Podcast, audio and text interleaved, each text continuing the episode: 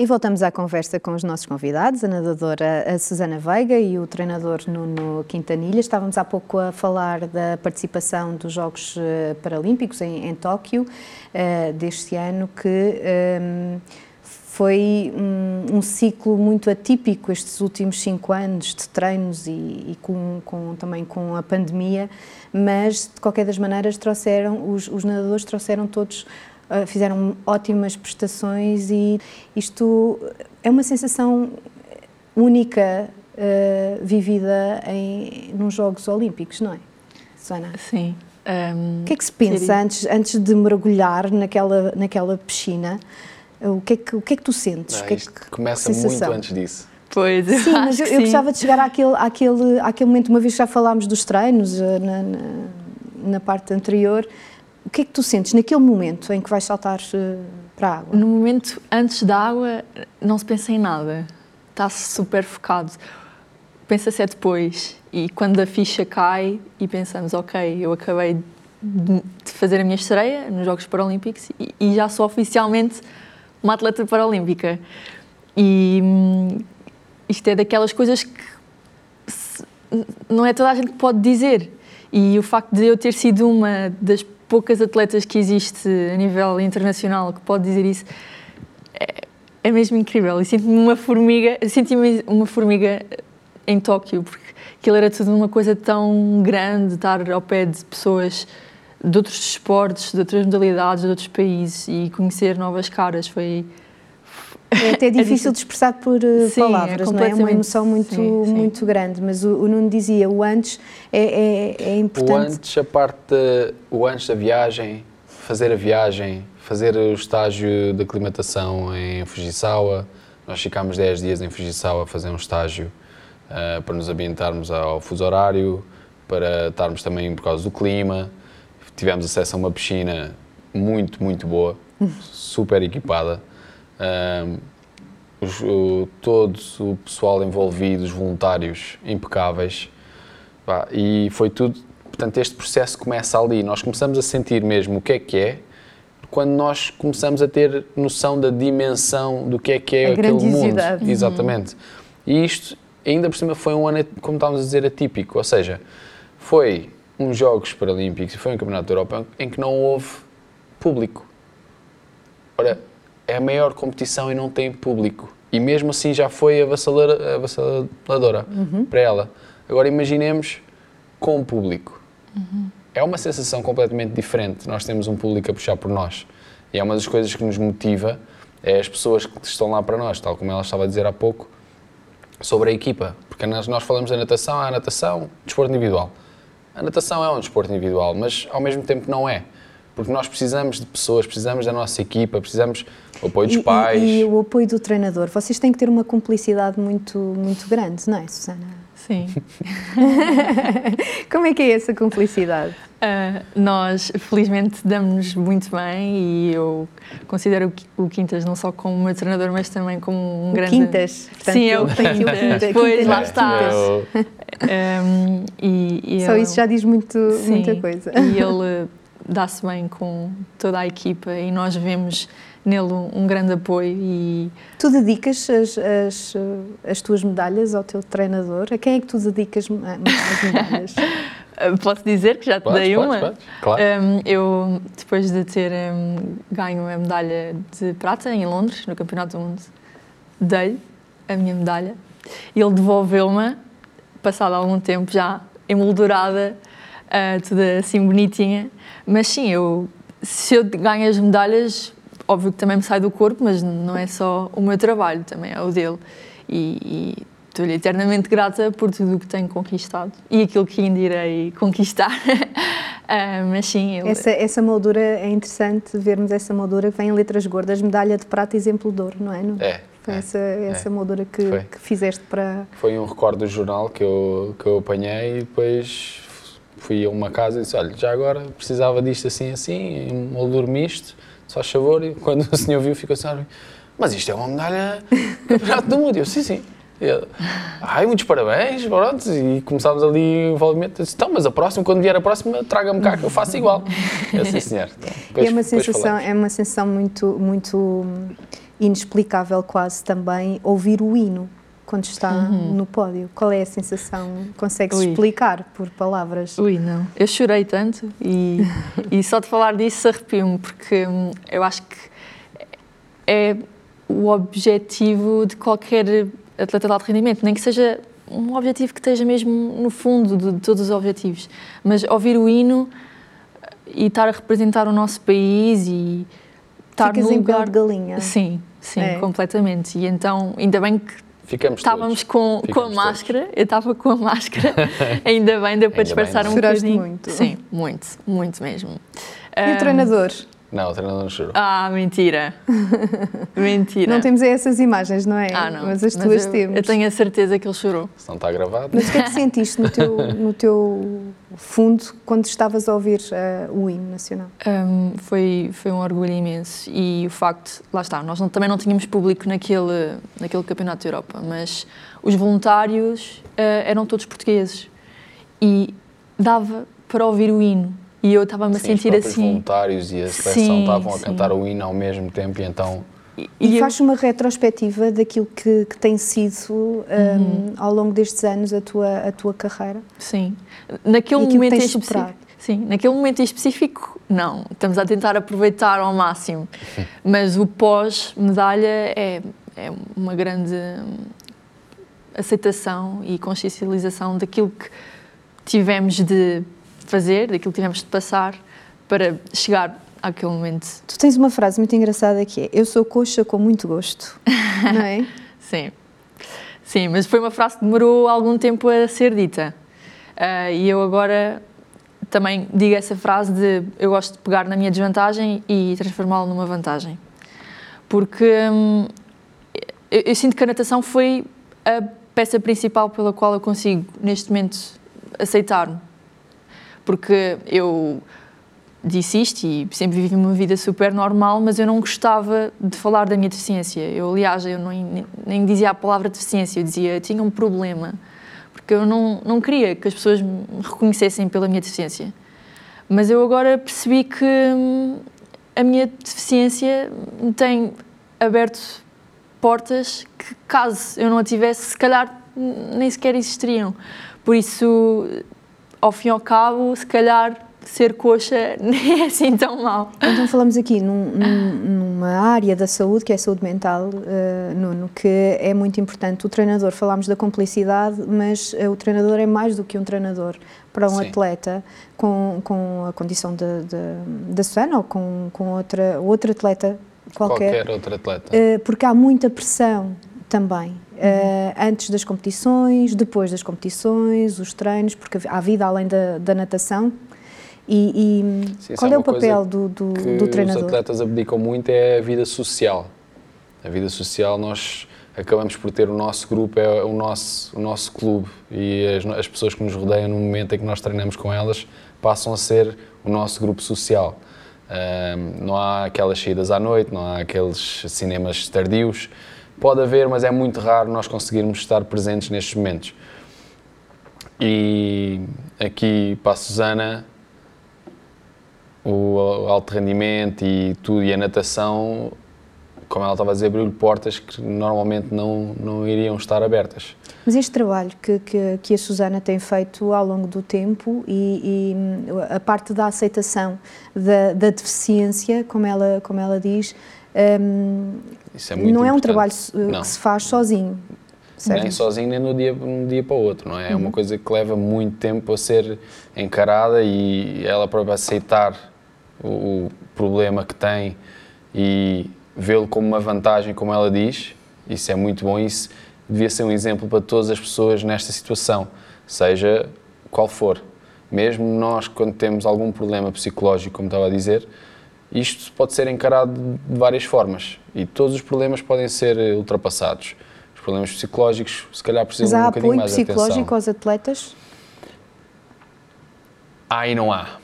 Somos nós, como treinadores, uh, numa primeira instância, somos nós, se nós quisermos algo, nutricionista, quem, quem diz psicológico diz nutricionista, diz médico, diz tudo o que for preciso, nós ou tentamos procurar fora ou nós conseguimos ser esse apoio como treinadores, porque o treinador não é só treinador, tem que ser treinador, tem que ser psicológico, tem, tem que ser psicólogo, tem que ser. Sim, sim.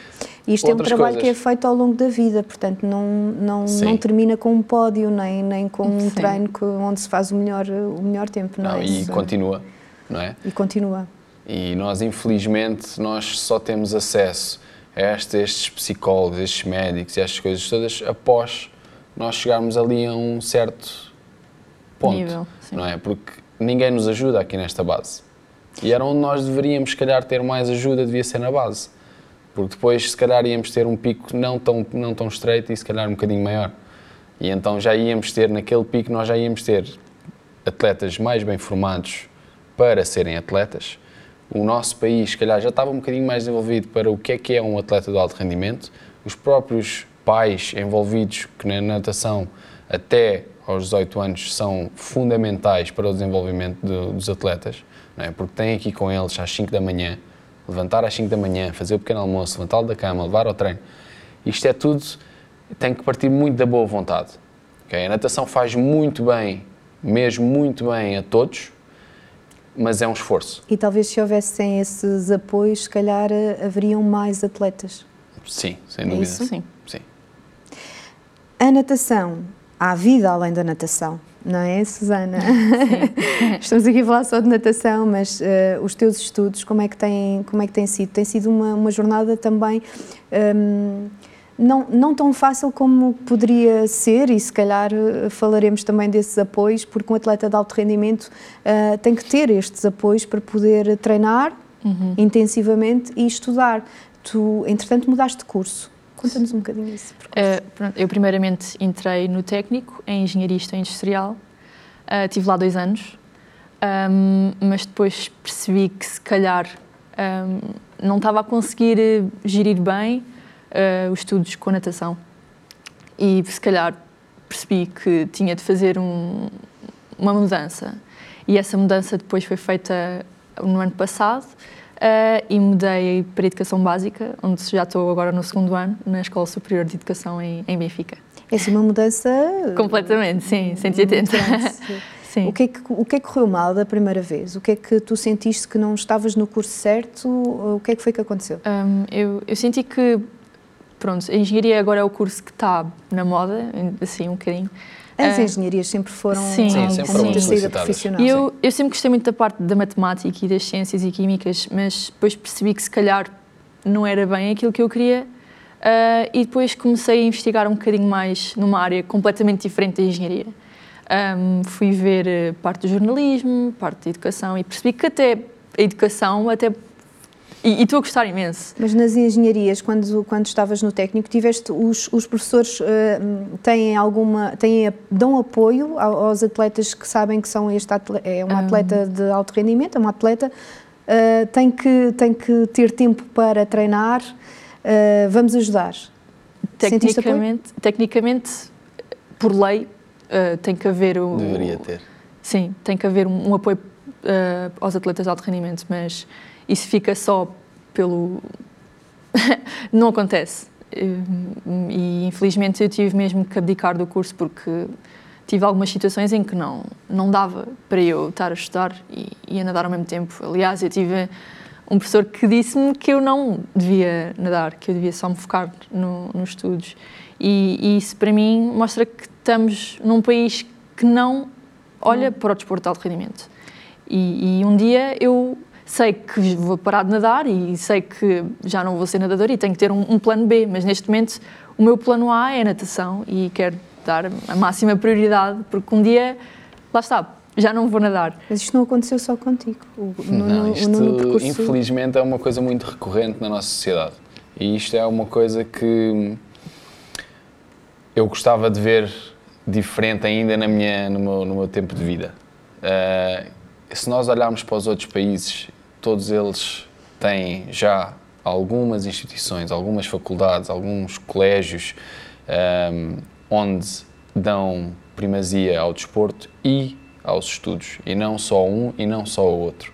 As faculdades dos Estados Unidos, por exemplo, nós temos muitos casos em que se vocês querem ter, eh, estar a nadar e ter acesso a um horário mais reduzido, mas intensivo na mesma, então vocês têm que manter os treinos, têm que ter estes resultados, mas na escola têm que ter esta média, porque um sem o outro não dá. Se não tiverem a média na escola, vocês não têm acesso Está a, enraizado na, na, nessa na cultura. cultura. Pois, e cá eu acho que nós temos que isso. mudar é a nossa cultura. Nós temos muito pouco apoio a nível de- das instituições, a nível dos professores, a nível das faculdades, mesmo faculdades de esporte, que foi o meu caso, ah, onde eu estive e acabei por desistir do curso exatamente por isso, porque eu ia com uma ideia que ia ter um apoio para poder ser um atleta de alto rendimento e ah, poder ter- estudar e tirar o meu curso. Eu, na altura, também estava ah, a tentar fazer os mínimos para, para os Jogos Olímpicos e esse apoio foi tão mau, Foi nulo. foi, foi pior que nulo, eh, que eu acabei mesmo por desistir e acabei por não, não pôr mais os pés na faculdade. Porque Portanto, o que acontece é que ou se desiste de uma atividade ou de outra, é isso? normalmente é isto que acontece. Eles chegam aos 18, nós chegamos aos 18 anos e vemos, ok, vou para a faculdade. Muito bem, o meu horário é este das 8 às 6 da tarde. Onde é que eu vou encaixar 9 treinos por semana, 10 ou 12, em, algum, em alguns casos, e ginásio 3 ou 5 vezes por semana? É muito difícil, por isso é que a maior parte dos atletas de alto rendimento, se acaba o curso, nunca acaba nos 3 anos. Nunca. Isto é muito raro isto acontecer. No mínimo são 5.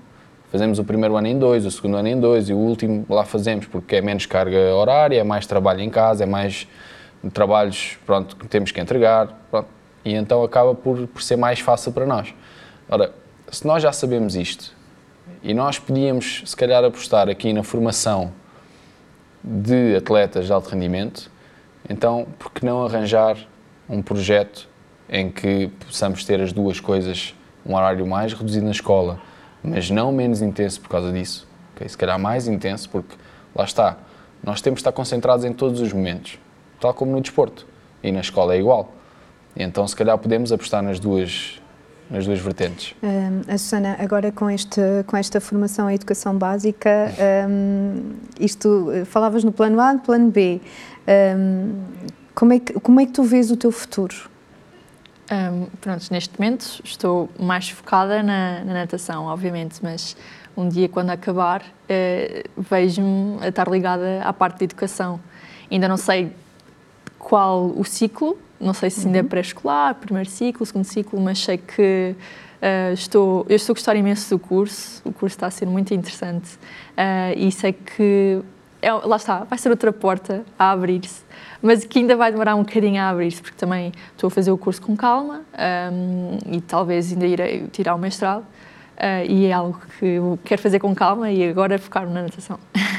Esta, esta questão de, de ensinar as crianças desde muito cedo e, e temas como a inclusão é, é, é muito importante porque nas escolas, no início, e falavas no pré-escolar, é isso também, tens esse objetivo também Sim, de, sim. de- de poder participar na educação da... Sim.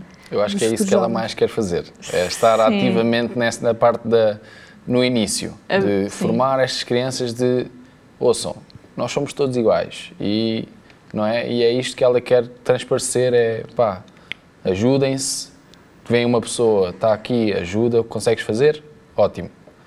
É essa parte ativa que queres ter na, Sim. na vida dos, Sim. dos futuros jovens. Curiosamente, hum, a, atleta Sarah Gascon, que foi a rapariga que eu bati o, o recorde da Europa, também tirou o curso de Educação Básica e pudemos falar um bocadinho de como é que está a ser o estágio dela, como é que as crianças aceitam a deficiência dela, porque ela não tem a metade do braço. Ah, e ela pôde-me partilhar algumas histórias que as crianças aceitam né, e gostam de perguntar e gostam de saber o porquê. E ela até diz que já convenceu miúdos a, a praticar natação. E eu acho que é este o papel que nós, como atletas, que lá está, pegamos na desvantagem e transformamos numa vantagem, nós queremos fazer isso, queremos que as crianças percebam que qualquer adversidade que tenham na, na vida deles, que consigam pegar nela e, e dar a volta. Que a deficiência possa ser uma vantagem, Sim, como tu é dizes. isso. Gostavas de ser treinadora? Não sei. não sei. Um, eu sei que gostaria de estar ligada à natação no futuro. Não sei se, como treinadora, mais uma parte administrativa, não sei. Mas sei que não quero desligar-me da natação. Mas agora, ser treinador, hum, não sei. Não parece. Acho que não. Mas os teus pais dão-te dão apoio um, incondicional, desde muito cedo. Sim. O, o, que, é que eles, o que é que eles veem uh, em ti, o, o teu futuro, uh, o que é que eles te dizem? Um, eles dizem, principalmente para eu ser feliz naquilo que, que fizer, independentemente de seja a nadar, a educar, um, e para eu me focar e ser sempre a melhor para mim mesma. Um, e, e, lá está, o apoio deles tem sido sempre um, incrível e devo tudo a eles e à minha irmã e aos meus avós, aos meus tios, a toda a gente. um, mas sim, eles apoiam-me imenso e. E o que é que deves à natação? O que é que eu devo à natação? Ui, isso é perguntas muito complexas. Estamos quase a terminar. É para terminarmos em devo, beleza. Devo tudo. É a minha vida a natação neste momento. E devo tudo. Tudo. tudo. Nuno, uh, nadar e educar, pode ser aqui uh, estas duas pode, vertentes? Claro, claro que sim. Aliás, uh, não, é, não é bem o mesmo percurso, mas é quase o meu, não é? Eu nadei e passei para treinador e agora estou isto nós temos um papel também de educadores, porque ao fim e ao cabo nós estamos a moldar também os jovens para serem adultos e neste caso é o que eu tento transparecer tudo para, para os meus atletas. Que valores são esses? A honestidade e a integridade são dois muito. têm que estar sempre presentes. E eles têm que ter. têm que ser senhores, mas têm que ser crianças também e nós temos que pensar nestas duas vertentes, nunca podemos ter só uma, ah, é um atleta. Sim, é um atleta, mas tem, se calhar tem 16 anos, se calhar tem 14, no caso tem 21, mas tem 21, mas se calhar faltou muita coisa de, de criança que não teve e então agora tem que ter. E faz parte do crescimento como pessoa.